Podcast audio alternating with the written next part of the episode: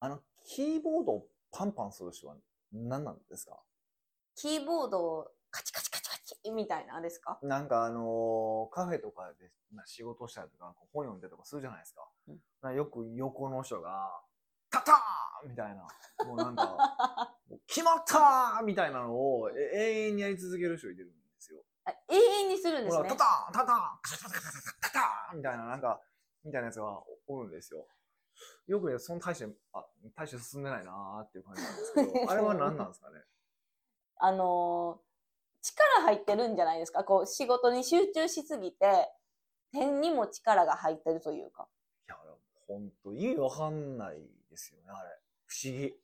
わからないことはないですけどちょっとタンタンの音をあの下げてって思う時はあります。なあ、もうそんなんばっかりじゃない ですえそれはなんかもう座るポジションが悪いか。そうだよな。だから、おばちゃんの横わかんな。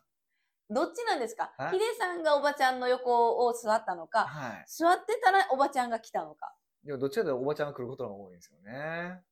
じゃあもうなんか、席キープですね。一席。あ、来るんで、みたいな。まあ、まあ、隣の隣でも聞こえるぐらいパンパンしますからね。えあいつえらは。それは、あの、うん都内ですか、大阪ですかどこでもですよ。あ、どこでどもこでもですよ。ええじゃあそれはちょっとどうしますえでもそれも仕方なくないですかいや、まあ、公共の場所やから仕方ないとは思ってますよ。あ思ってるんですでもね。だから僕、まあ、絶対あの、イヤホン持ち歩いてるんで、うん。あの、イヤホンつけて、あの、音楽聴きながらやってるんですけど、この人は、これに気づいてないんだろうかっていうふうにに思うわけです よ。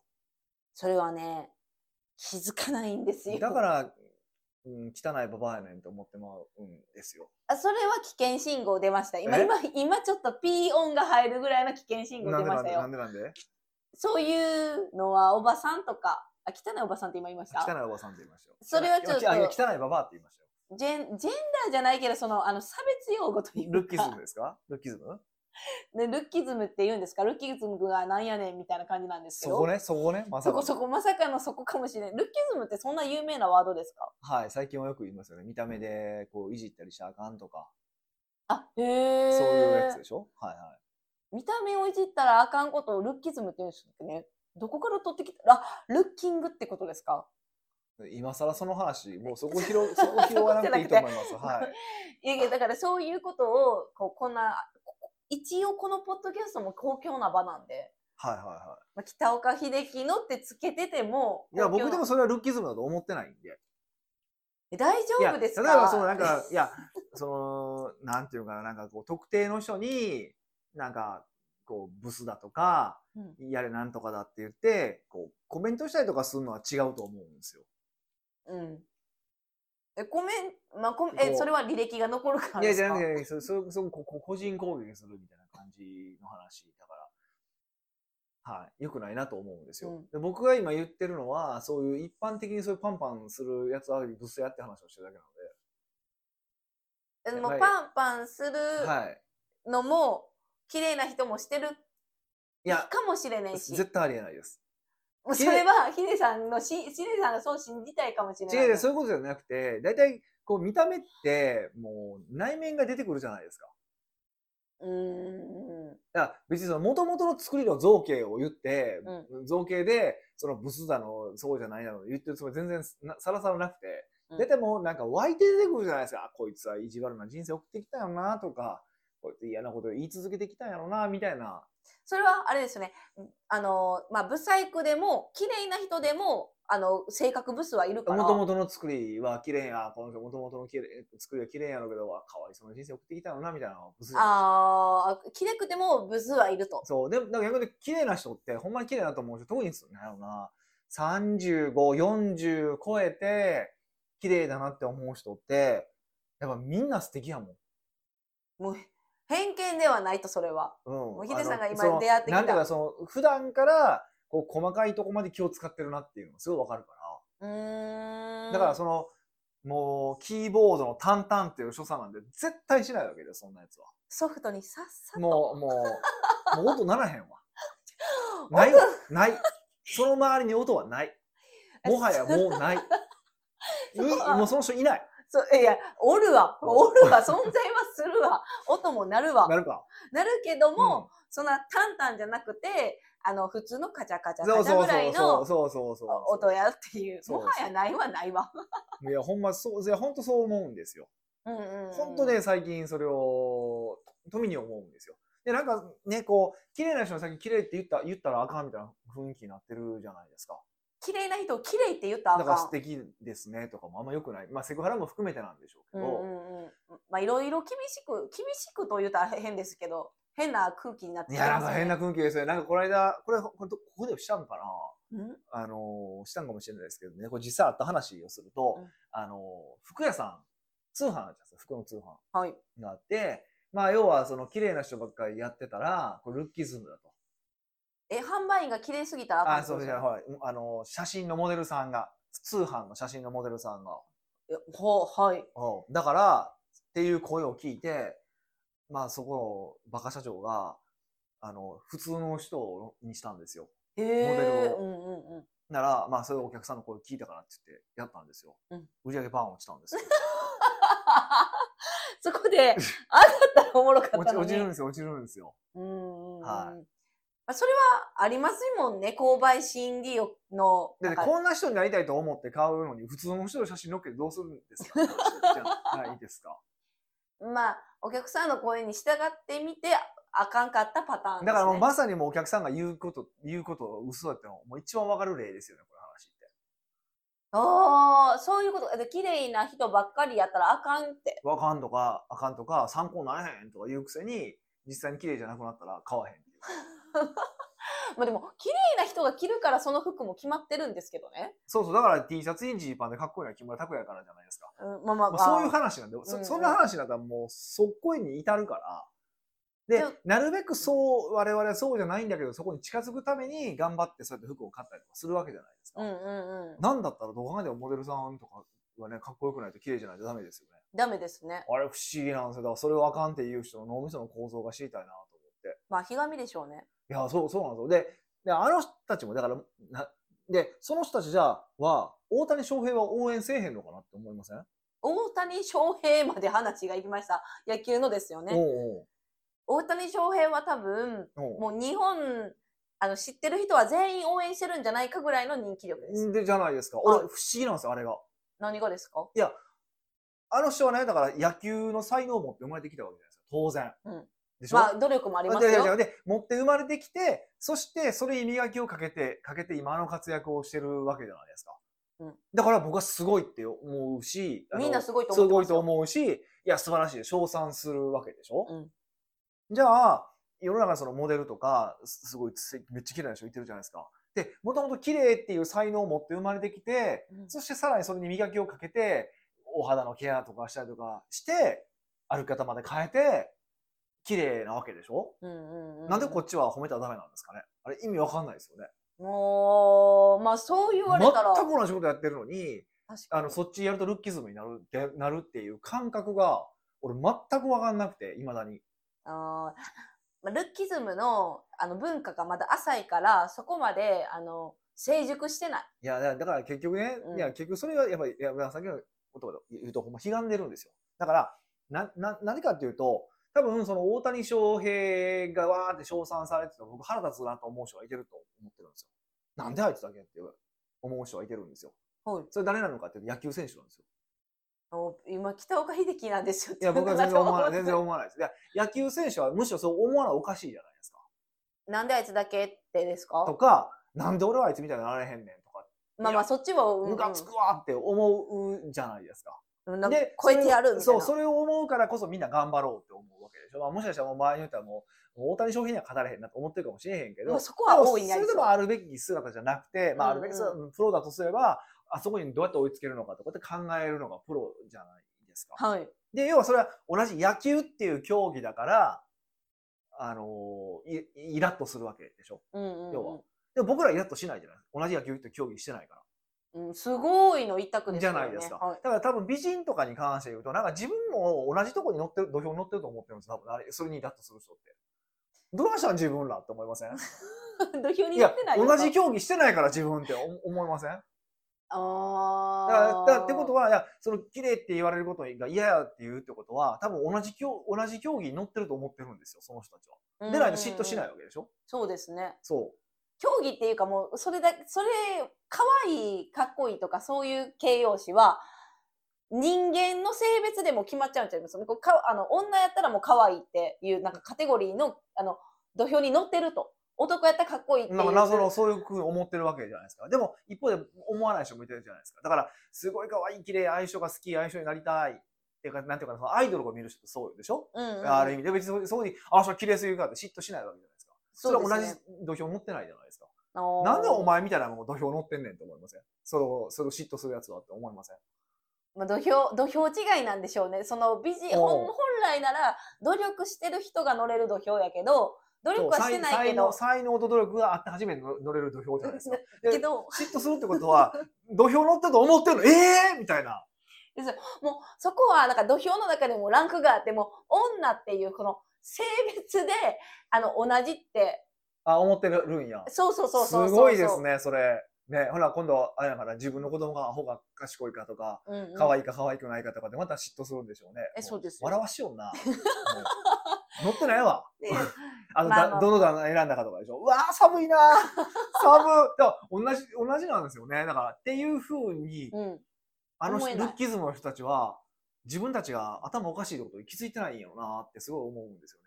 うんうんうん、まあそうやって言われて私もあ確かにそうやなって土俵ちゃうかったかもって思いましたけど、広瀬すずに嫉妬しないでしょうん、なんか嫉妬ってもうなんか芸なんであの能彼人女じゃないのって思わへんよ。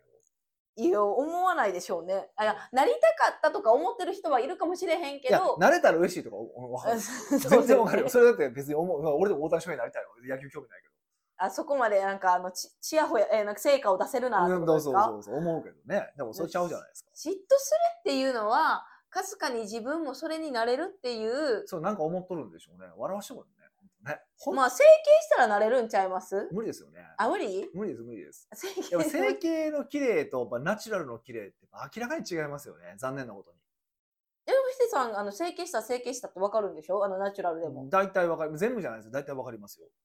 でもナチュラル風にやってたら別に整形してても綺麗は綺麗なんですよねなえそれもいや、それでも、まあ、だって、ナチュラル風にししてるってことは、完璧ガチガチにはできないわけでしょ。うんってことはやっぱ限界もあるじゃないですか。綺麗にする。うーんまあ整形まではいかないけど、まあ、美に対するあの文化も全体的に上がってきてますよね男性も女性も、うんまあ、そうそう。だから、面白い。そうそう。そうだからこそじゃないですかだもう自分も頑張ってるからうんなられへん悔しさいや一方でその綺麗になろうってしてるっていうことは多分その土俵に乗ってないからこそ綺麗になろうと思ってる気もするしねなんだかようわかんないですよねもうちょっとその辺はね謎な感じがしますよねまあそうでしょうねだってヒデさんはそういう人類じゃないからはいあのそこにもう疑問を抱いてもあの仕方ないんですよ。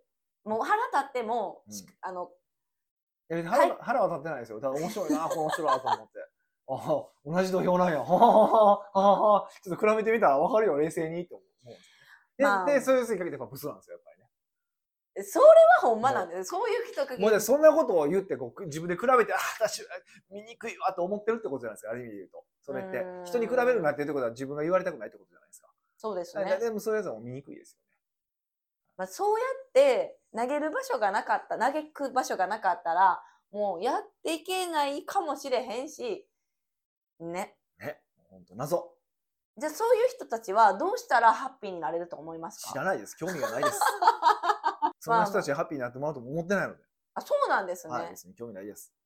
まあまあでは皆さんはそういう人と出会ったらあかわいそうやなって腹を立てずにその場をさっと去っていただければまあそういうことですよ。はい北岡秀樹の奥越えポッドキャスト奥越えポッドキャストは仕事だけじゃない人生を味わい尽くしたい社長を応援します改めまして北岡です。ミカですはい。今回のご質問は、今回はうんニックネームホタテ貝柱戻しましたさんからのご質問ですえ、あ友達じゃないですか。や私も一生思ったんですけど全然違いますあこんな違います内容を質問しないあそうなんそれだとちょっと嬉しいですけどははい、違うかった。残念。先々週でしたっけあれ。い、い、きますねはい。はい。じゃあ岡さん美香さんこんにちはこんにちは。いつも楽しみに聞いていますありがとうございます。さて今回はおう。仕事の指示についてお聞きしたいですほうほうほお願いしたい仕事の成果物がう。うん。自分の想定と異なることがよくあり戸惑いますああ、はいはい。あるあるですあかりますよね。うん。北岡さんは想定と合わないような成果物が出てくることがありますでしょうか、はい。もし出てくることがあった場合は、うどうされているでしょうかというご質問でん。す。なるほど。まあ、あるよね。指示して、このつ、こういうつ感じで出てきてほしいと思うお、違うんかいみたいなね。もうヒデさん、ちゃぶ台返しですね。。もう、 ブチギレぶちギ切れ案ブチ件ギにレパターンですよね。来まししたはいっはい。よてくありますなねる時もあればならない時もある。はい。まあでも、減ってはきます。ゼロではなく、やっぱり人のコミュニケーションなんで、うんあれやけど、まあ、極限まで減らしていくことは可能ですよね。あーえ最初はまあまあおあのあっち向いてみたいな感じやったけど、ん、うん。どんどんこうすり合わせられてくるってことですかそうそう。だから、まあ、まず一番初めにやらないといけないことは、早めチェックですよね。早めにチェック。あの、なんていうか、大体こう、仕事を依頼するときに、例えばじゃあ、あいいつやろう、た10日後締め切りね。じゃあ10日後までによろしくっていうわけじゃないですか。うんうんうんそうすると、大体アウトプット出てくるので、9日後か10日後じゃないですか。それはね、だ締め切りですもん。人って締め切り前に出せない。そこそこそこで1日目出す出すみたいな仕事的なやついないんでう。んうんとで、で、何が起こるかって言ったら、そこで違うってなったら、おお、あと1日しかないのにとか、今日締め切りなのに、うんうん全然違うもん出てきたやんか。慌てて修正せなとか、慌てて修正しろになってお互いはあってなるわけじゃないですか。っはい。てことは、やらないといけないことは、こうならないようにしないといけないんですうんうんうよ。、ん。で、僕は結構ややるのは、えっと、締め切りはもちろん絶対決めるんですけど、その前に一旦プロトタイプの締め切り、第一次締め切りっていうのを作るんですよ。第一次締め切り。はい。要は、やり方が正しいのかどうか、方向が正しいのかどうかをチェックするための日っていうのを一回作るんですよ。うんうんうんだから、、この仕事は10日後に仕上げたいと。でも、とりあえず変な方向に走ってないかチェックしたいから、とりあえず一回アウトプットイメージを2日後に出して。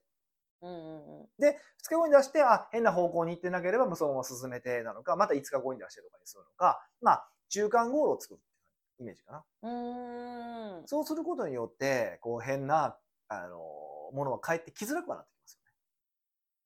もうそれ聞いたら、そうやろうなとしかコメントしようがない。うん。けど意外としないよね、それって。め、うんまあ、めんどくさいんで。それは指示する側がめんどくさいんですかまあ、指示する側がめんどくさいってのが一番大きいよね。あと、まあ、分かってくれるだろうっていうのもあるし、こっちはね、なんかやっぱ、出して分かってるつもりで出すから、向こうも分かってるつもりで受け取るから、うんうん。それが発生するから、もう逆にもう分からないだろうから発、やっぱ発生していかないといけない。考えないといけないですよね。うーん。まあ、いかに期待を捨てるかですよね、仕事ってね。期待を捨てる。どんどんどんどんそうやって、はい。期待を捨てるとクオリティ下がるんじゃないのって今思ったんですけど。え、だから、いや、期待せえへんから、だから、その、そうやってこうアウトプットチェックするから、ちゃんとしたアウトプットが出てくるんじゃないですか。あー期待はせえへんけど、アウトプットをききちんと確認する。逆に正しいアウトプットが出てくるように、どうすればいいのかってことを考え続けるってのは結構やっぱやってますよね。うーんん。そうですね。そうそう。やっぱそれしないとやっぱ無理ですよね。えじゃあもう指示するときにもうゴールの日程はこの日でチェックする日ではこうってもう指示する側があらかじめ指示した方がいいってことですよね。 細かく言うと、仕事できる人は、あの、指示された側でもそれやる。だって自分もは、しゃぶ台返しされたくないやそりゃね。ん。うん。えー、でじゃあそこで仕事ができる人お互いでも仕事ができる人が分かるってことですよね。まあ、それはあるよね、やっぱり。うん。まあでもまあどっちも仕事できる人でありたいしあってほしいから、うんうんうんうん。まあ配慮なんですかね結局まは。あだから結局そういう話になってくるんですけど、だからまあ、でもどう考えても普通支持する側とされる側とかする側の方が権力が強いわけだから、はいでもする側がそういうふうにしていくっていうふうにややっていくしかないじゃないですか。うんそれでも違うのとか出てきたりとかしますからね。でそれでも違うの出てきたらもうこの人とは終わりだって感じですかあだからそれはあるんですけど、どこでその、この書を切るのかっていうのはすごい重要なポイントで、うん。もう無理なもんは無理な人もいてるんですよ。あまあそのもう仕事が得意じゃないというかもそうそうそう。お互い違う認識やみたいな。そうそうそうそう。だから、この人と合わない、合わへんな、みたいうんうんうな。ん。そえ、そういう場合はどうするんですかもう、今回限りで。う。まあね、切れるもんなら切りたいですよね。あ切れない場合もあると。まああるからね、どうしたもんかね、と思って、もっと簡単な仕事を任せたりとか、そういう話になっていくんでしょうけど。ああ、ちょっとずつ仕事の、あの、内容を変えていくんです下げていっね。たりとかして、まあ邪魔されへんようにやしていくかな。うー。。うんえ、でも、性、性格物上がってきてから違うもんやったら、すごいショックですもんね。お互い、能力なんやったんやろうってなりますよね。ある、むちゃくちゃ多い、むちゃくちゃ多い。だから、中、あーこ、こまめなコミュニケーションが必要ってことでもなく。まあ、この、こまめに取り消しコミュニケーション取れば一番いいよ。ただ毎朝、じゃああの仕事の件どうなってる、進捗取れる、確認するとかも、できれば一番ベストやけど、うんうん。そこまでややる、やれるっていうのがあるじゃないですか。やりたくない名前やりたくないじゃないですか。まあ、お互いひ、あの、どっちもね、あの、なんていうんですか、起業してる人同士だから、そこら辺責任持っとかてよともあはったり思といかますす。るし、だから外注とかだったらもう僕全然もう次から仕事任せないだけなんで。はもう、い、あとっかさじょり。徐々に徐々に仕事減 らしていくとかだけなんで。あうん、だからもーうどっかで心折れてくれてやめてくれたらいいのになぁと思い ながら。あ、こっちからは言わないんでいすやね。言う時もありますしね。あまりにもできなかっはいたら。はいはいはいうんうーん。え、それ以外、あの、なんか注意するポイントってあるんですか指示の。うーん納期決めて、進捗チェックまで決めるっていうのがもう大前提。まあ一番それが楽だと思いますけど、まああとコミュニケーションをいかに取るかですよね。コミュニケーションを取るうん、か。だからさまあ先の話だけど、まあそれこそご飯行くとか、ご飯に一緒に行くとかね。はい。するとまたこう考えてることとかもなんとなく分かったりとかするじゃないですか。うんうんうんうんうん。だから、まあこれよく言われますけど、ミカにあれ、あれって言ったら、あれが来るじゃないですか、大体。うん、セミナーとかで、あれって言ったら、あれが来るじゃないですか。必ずあれが来て、あの、周りにびっくりされるっていう芸がよく、 そうおー って、あのサーカスでもないけど会会場がどよめくじゃないです か。でもそのあれが通じるのって、一緒にずっといてるからじゃないですか、仕事で。うんうんうんで、セミナーで、えーっと、あれって言ったら、まあ、あれかあれかあれしかしかないから、このタイミングであれやろなとかっていう話だから、そうそうそうそうそうーん、そうですう。ねう。んでその人との信頼関係というか、コミュニケあの人間関係、そう、でもそれはでもぜ全ての人とそのコミュニケーションは取れないから、まあそうですよね。僕もだ意外から、とまあ、こういう仕事をしたから、アシスタントにはそれ、その仕事の仕方するけど、うんうんうんめっちゃ結構細かいね、あの、ご飯の役の仕方とかもしてもらったりとかするから、ね、あの、それはするけど、じゃあそれ以外の人に全員これできるから絶対できへんし、やる気、次やる気もないしね。あー自分でどこかでラインも決めてそうるっだてからことですよどね。こまでは、あうんの呼吸でやるのか、どこまではあうんの呼吸じゃなくて、ちゃんとコミュニケーションでやるのかっていうのは、これ自分で決めないといけない。うーんうん、で、まあだからあとはやっぱりあれですよね、あの、結構やっぱ重要なのは、うん、ちゃんとコミュニケーション取れる人とだけ仕事するってのは大事ですよね。コミュニケーション取れる人と仕事する。一見簡単そうに見えるけど、だから A っていう質問をしたときに、こっちのかいこう意図通りの A の回 A ダッシュの回答が返ってくるかどうかね。あだーから僕とかだったら、周りくどい回答腹立つんですよ。確かに。確かにっていうか、それは 私もあ嫌の。結論ファーストで返してほしいわけですよ。はい。でも結論ファーストで返せないタイプとかは、やっぱ僕は苦手ですし、ああのの言い訳から入るとかもいらないんで。ううんんうんうん。え、もう私、あの、たまにしちゃいます、ヒデさんに。だから注意あのするやろ。そうです。えへへ ええから、ええから、結論、結論って。そうそうだからまあそうやってやっていくしかないですよね。でもやっぱりそれって自分に、あの、こう、火がある時に結構あるなって思いました。ああ、そうでしょうね。えふ普段はできてるのに、やっぱりなんか、あ、やらかれてもたの時にテンパって、ななんでしょうね。うんだから、そ れを認めないっていう。そこを追い込んでいくって俺の力ね。それは悪いですよね。その時ほどちゃんと伝えられた方がいいのに、そう、本当はそうやねんけどね。周りくどくなっちゃう。そう、もうええって、だから分かってるって。言い訳したい。分かる、分かるんやよね。こっちも分かっとんねん。そうですね。うじゃあ、これは本当に、あれ、えもうさっき言った2点につきますか。ゴール決めてアウトプットを先々確認するっていうのと、ん。うん。こまめなコミュニケーションうん。取りましょまぐらあい、そですそかのね辺が一番それぐらいじゃないですかね、基本的には。う。うーん。仕事の指示ってもう、この、今の時代って大体その外注とかだから、こう、メールでやってるじゃないですか。はいはいはいはい。なんか、そういうメールでする指示のポイントとかもありますあ、か文章とかでってことですかあそーう。で電話でありますえここのなんていうか関係性によっては電話で全然いけるんですけど、はいはいはいはい。例えばこのライターラなんかライティングとかっていう話になってきたらちょっと変わってきますよね。そうですね、そうですね。確かに確かに。だからそういうとそういう時はどういう指示の仕方がいいよとか。ああー、なんか気にしてるのは目的を入れることですかね。目的何のええうん何のためにこの仕事をするのかっていう目的は結構入れるようにした方が、ロス減るなってイメージです。めんどくさいんですよ。これやってこれやってって方が楽じゃないですか。うんだからこれやってこれやってこれこういうふうにやってっていうふうに、こう、ハウとかの話をしちゃう、やってほしいことだけを言うことって多いんですけど、うんあのーまあ、めんどくさい。じゃあ文字数も増えちゃう。そう、目的とか背景とか入れたりとかすると。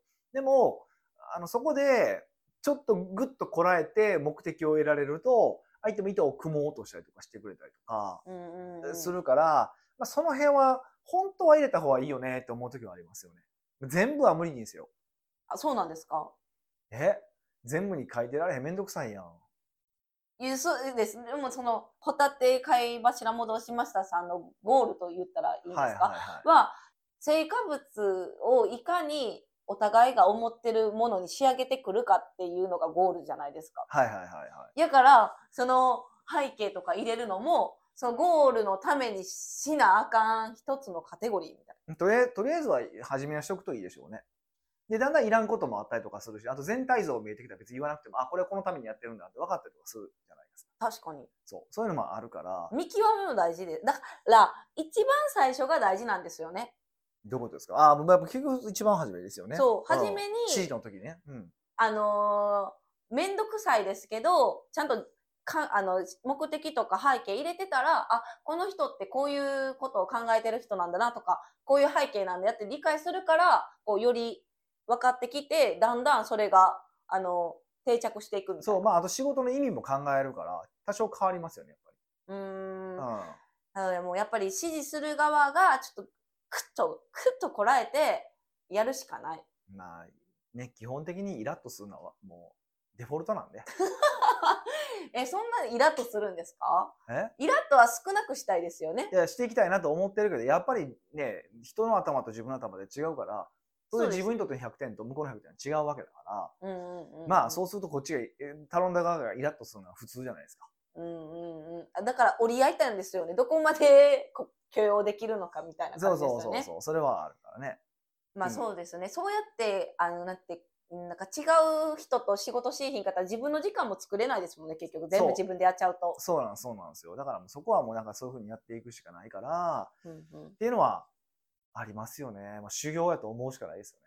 うん、なんかなんか諦め肝心やなって思いました。そうこう、諦めき、最初に言った期待しないも、自分でやらないって決めた時から、その自分と全く同じ成果物が上がってくるって期待したらダメなんだろうな、みたいそうそな。う、それもある、それもある。だからそこをえ飲み込んでやっていったら、こう、ふ イライラ沸点も下がるし、そういうことですよ。まあ、ね、そういうのをししなければならないということで。 まさにそういうことです。なので、こうやってみてくださいということです。はい。奥越ポッドキャストではいろんなご質問をお待ちしております。質問を採用された方には素敵なプレゼントを差し上げますので、質問フォームよりお問い合わせください。はい。というわけでまた来週お会いしましょう。